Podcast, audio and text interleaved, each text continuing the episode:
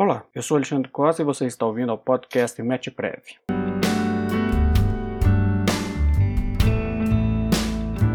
No episódio de hoje, vamos falar dos reflexos da pandemia do Covid-19 na economia brasileira e as medidas tributárias necessárias à superação deste difícil momento. Em 16 de julho, o IBGE divulgou que entre 1,3 milhão de empresas que na primeira quinzena de junho estavam com atividades encerradas, temporário ou definitivamente, 39,4% apontaram como causa as restrições impostas pela pandemia do novo coronavírus. Ou seja, aproximadamente 512 mil empresas encerraram suas atividades em razão do Covid-19. Ainda conforme os dados divulgados pelo IBGE, por segmento, o maior percentual de empresas em que a pandemia tem tido efeito negativo está no setor de serviços, 74,4%, seguido pela indústria, 72,9%, construção, 72,6% e comércio, 65,3%. Em outras palavras, das empresas que encerraram suas atividades, 258.500 eram do setor de serviços, 192 mil do comércio, 38.400 da construção civil e 33.700 da indústria. Na última terça-feira, dia 28 de julho, foram divulgados os dados do CAGED, Cadastro Geral de Empregados e Desempregados pelo Ministério da Economia. Os números relativos aos empregos também são estarrecedores. Entre março e junho, a perda de empregos formais chegou a 1.539 mil. Novamente, os setores de prestação de serviços e de comércio são os mais afetados, sendo aqueles onde houve o maior número de demissões. Ontem, dia 30 de julho, o jornal Folha de São Paulo divulgou notícia informando que as empresas têm dificuldades para pagar as suas contas. Pesquisa do IBGE sobre as percepções das empresas em funcionamento e que acompanha a evolução de alguns dos principais efeitos da pandemia da Covid-19 na atividades das empresas não financeiras, nos informa que 62,4% das 2,8 milhões de empresas em funcionamento no Brasil perceberam impactos negativos decorrentes da crise do novo coronavírus em suas atividades. Ela nos mostra que a pandemia afetou 65 5,5% de 1,2 milhão de empresas de serviços, especialmente aqueles prestados às famílias, e também 64,1% de 1,1 milhão de empresas do comércio em geral, sendo a capacidade de realizar pagamentos de rotina, dentre estes os pagamentos dos tributos, uma aterradora realidade. E esta dificuldade reflete na arrecadação tributária. O Instituto Brasileiro de Planejamento e Tributação, IBBT, realizou um estudo com várias projeções na queda da arrecadação tributária para 2020, de acordo com diferentes cenários de isolamento social. As previsões de perdas para o ano variam de 26,49% na melhor das hipóteses até 39,32% em um cenário de prolongado isolamento social. O impostômetro registrou uma queda de 17,7% na arrecadação tributária no primeiro semestre de 2020, em função da crise provocada pela pandemia mundial de Covid-19. Segundo a ferramenta criada pela Associação Comercial de São Paulo, nos primeiros seis meses desse ano foram arrecadados 1,02 trilhão em tributos federais, estaduais e municipais, contra 1,24 trilhão de reais no mesmo período do ano anterior. Temos de considerar ainda que o Tesouro Nacional informou na data de ontem uma redução de 30,1% na arrecadação tributária no mês de junho de 2020 em comparação a junho de 2019. Passados esses dados econômicos, do trabalho e financeiros, cabe questionar qual tem sido a postura do governo federal para superarmos essas dificuldades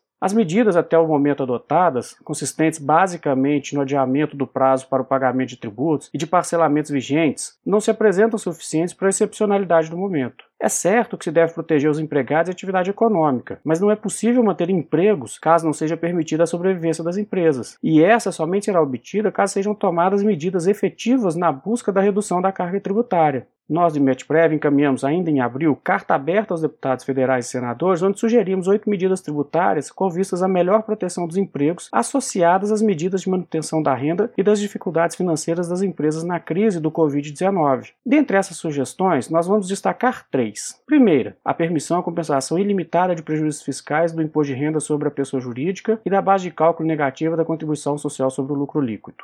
Sob o contexto que ora se apresenta, a medida figura-se plenamente justificada de forma a permitir às empresas a manutenção em caixa de recursos indispensáveis à sua manutenção, a segunda medida é a permissão à ampla utilização de precatórios para compensação com débitos tributários. A dificuldade enfrentada pelos credores do poder público no recebimento dos precatórios é de amplo conhecimento da sociedade. Com vista a reduzir o passivo dos entes públicos junto a estes credores, sugerimos fosse permitida às empresas a utilização desses precatórios de qualquer natureza, próprios ou de terceiros da quitação de débitos tributários. A terceira medida que propusemos foi a concessão de créditos fiscais às empresas que não realizarem demissões nesse período. As medidas referentes à manutenção da renda e do emprego podem ser insuficientes na hipótese de extinção das empresas, em caso das dificuldades financeiras decorrentes dessa crise do coronavírus. Como forma de incentivar a manutenção dos empregos, associada à manutenção das empresas, sugerimos fossem-lhe concedidos incentivos fiscais associados à manutenção da sua força laborativa. Ou seja, aquelas empresas que venham a manter seus empregados,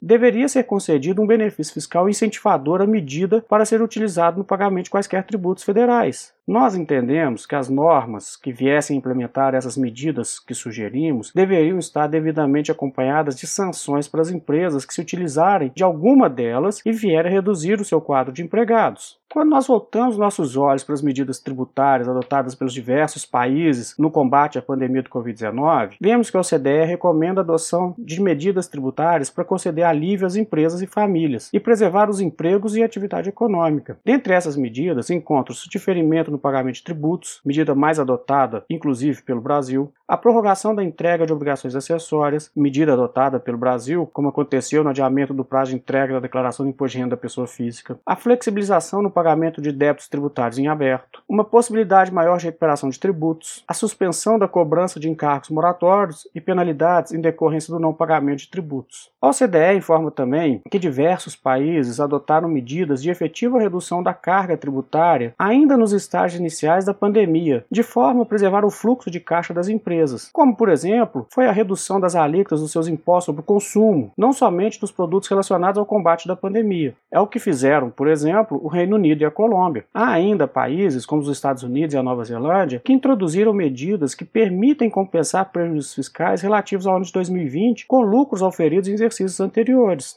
Bom, e o Brasil? O que o Brasil tem adotado no sentido de efetivamente preservar o fluxo de caixa das empresas?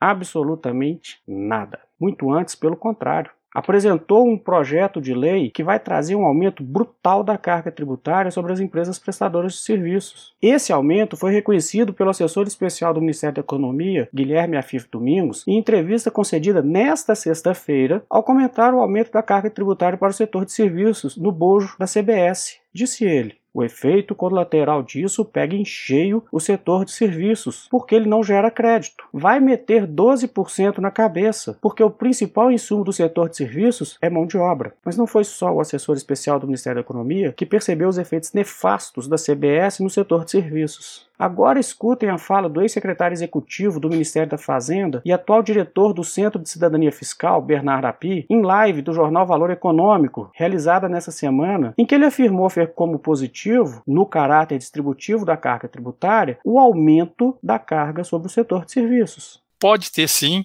em alguns casos, aumento no carga, na carga tributária de serviços prestados para consumidor final. Agora a questão é a seguinte: isso é correto ou errado?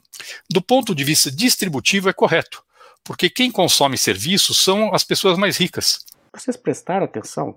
Segundo o diretor do Centro de Cidadania Fiscal, os serviços prestados diretamente ao consumidor final são um privilégio das famílias mais ricas. Mas isso é uma realidade? Vamos citar dois exemplos de serviços prestados diretamente ao consumidor final e que sofrerão aumento superior a 300% na sua carga tributária com a implantação da CBS, quando comparado com os pagamentos atuais relativos às contribuições PIS e COFINS. São os serviços de educação e de saúde. Por acaso é uma exclusividade das famílias mais abastadas do Brasil a utilização do serviço de educação privada, do maternal ao ensino superior? É também uma exclusividade dessas mesmas famílias a utilização dos serviços de planos de saúde? Como nós podemos constatar, a fala está em completa dissociação da realidade, na utilização da prestação dos serviços e dos principais anseios da sociedade brasileira com relação à reforma tributária. Assunto esse que é discutido há mais de 20 anos sem que se chegue a um resultado satisfatório no sentido de uma busca pela justiça fiscal. E não será neste momento de pandemia que teremos uma reforma tributária que atenda a esses anseios da nossa sociedade. A sociedade brasileira precisa se posicionar de forma veemente contra qualquer arremedo de reforma tributária que tenha em mente exclusivamente o aumento da arrecadação tributária. Para finalizar, eu deixo aqui um questionamento a todos: qual seria a reforma tributária dos seus sonhos? A reforma tributária que desejamos é aquela que virá para simplificar a nossa legislação e reduzir de forma efetiva a carga tributária. Bem, por hoje é isso, pessoal. Até a próxima sexta-feira. Neste intervalo, você pode nos conectar através do Instagram, Facebook ou do Twitter. Um abraço e até lá!